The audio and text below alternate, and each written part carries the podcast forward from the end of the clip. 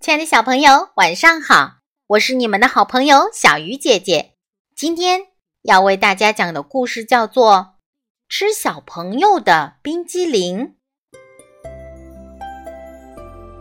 在很远的地方，有一个神秘的冰激凌王国，里面有各种口味、各种花式的冰激凌，还住着很多很多。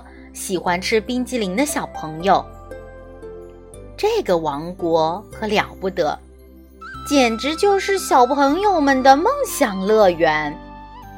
这里所有的小朋友都没有爸爸妈妈管着，他们想吃什么就吃什么，想玩什么就玩什么，也根本不用被送到幼儿园去听老师训话。在这里。旋转木马永远在转转转，饭店里永远有热乎乎的汉堡和炸薯条。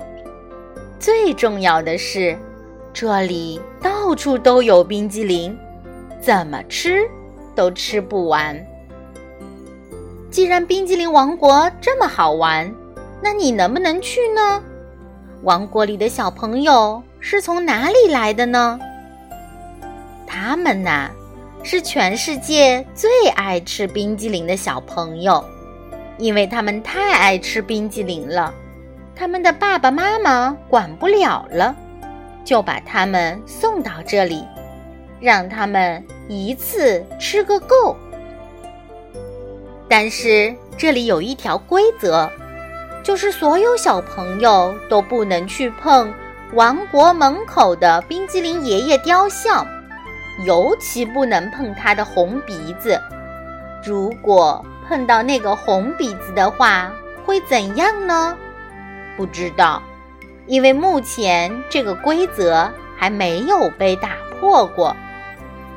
不过，马上就要被一个戴红帽子的小朋友破坏了。这个戴红帽子的小朋友是刚刚被爸爸妈妈送来冰激凌王国的。他站在冰激凌王国的门口，简直要乐翻天了。他激动地爬上了冰激凌爷爷的雕像，想摆一个帅帅的姿势拍一张照片。谁知他的右手正好碰到了冰激凌爷爷的红鼻子，这下可糟了！冰激凌爷爷雕像竟然活了。只见他一下子跳到地面上，伸出胳膊，大喊一声：“冰激凌子民们，醒来吧！我们报仇的时刻来到了！”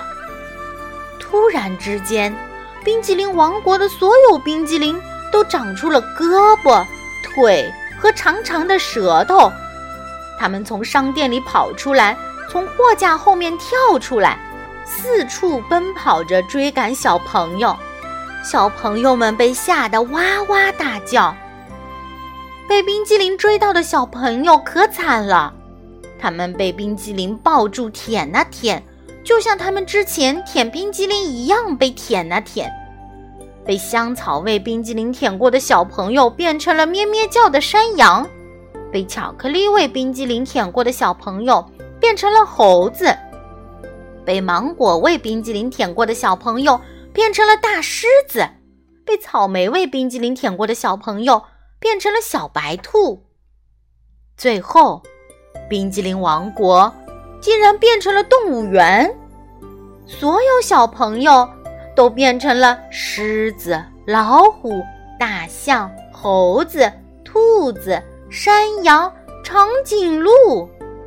被关在一个大铁笼子里，然而冰激凌们却坐在旋转木马上，开心的哈哈大笑，在汉堡店排队品尝美味的汉堡和薯条。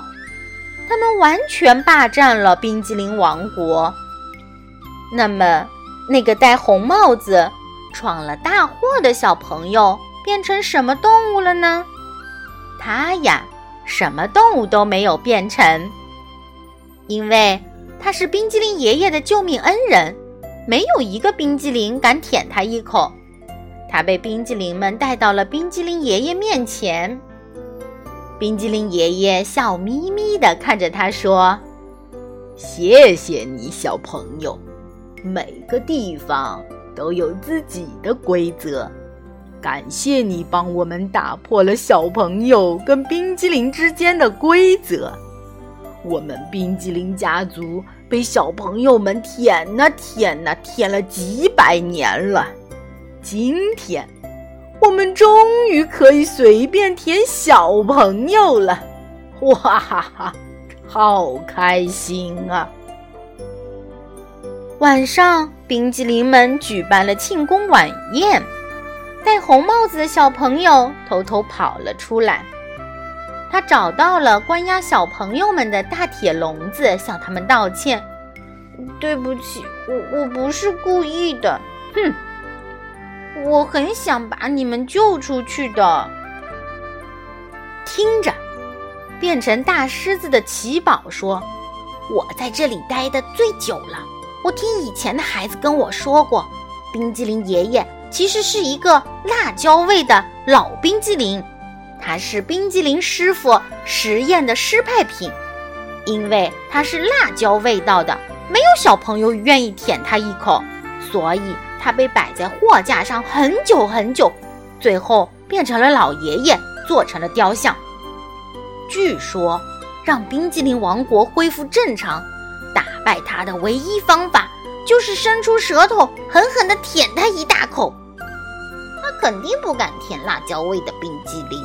小猴子小朗插嘴：“谁说我不敢？等着瞧，我一定会救你们出来的。”戴红帽子的小朋友。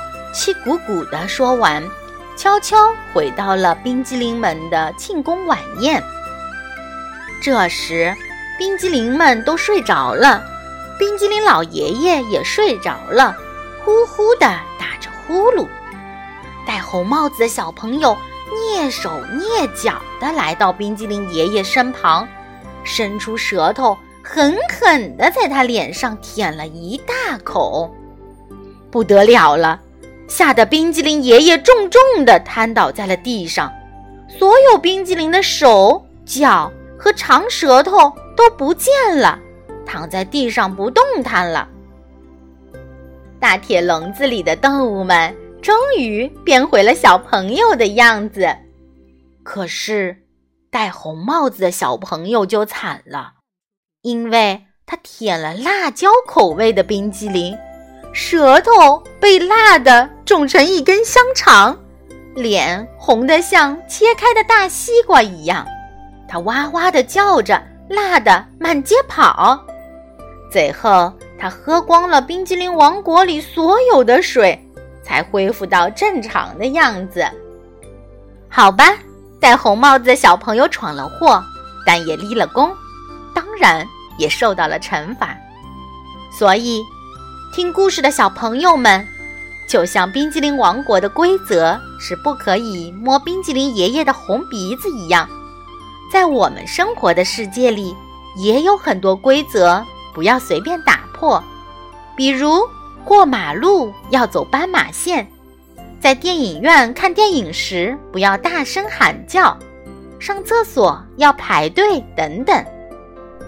如果这些规则被我们打破，会怎么样呢？我想你一定会像戴红帽子的小朋友一样受到惩罚。好了，小鱼姐姐讲故事今天就到这里了，小朋友，我们下次再见喽。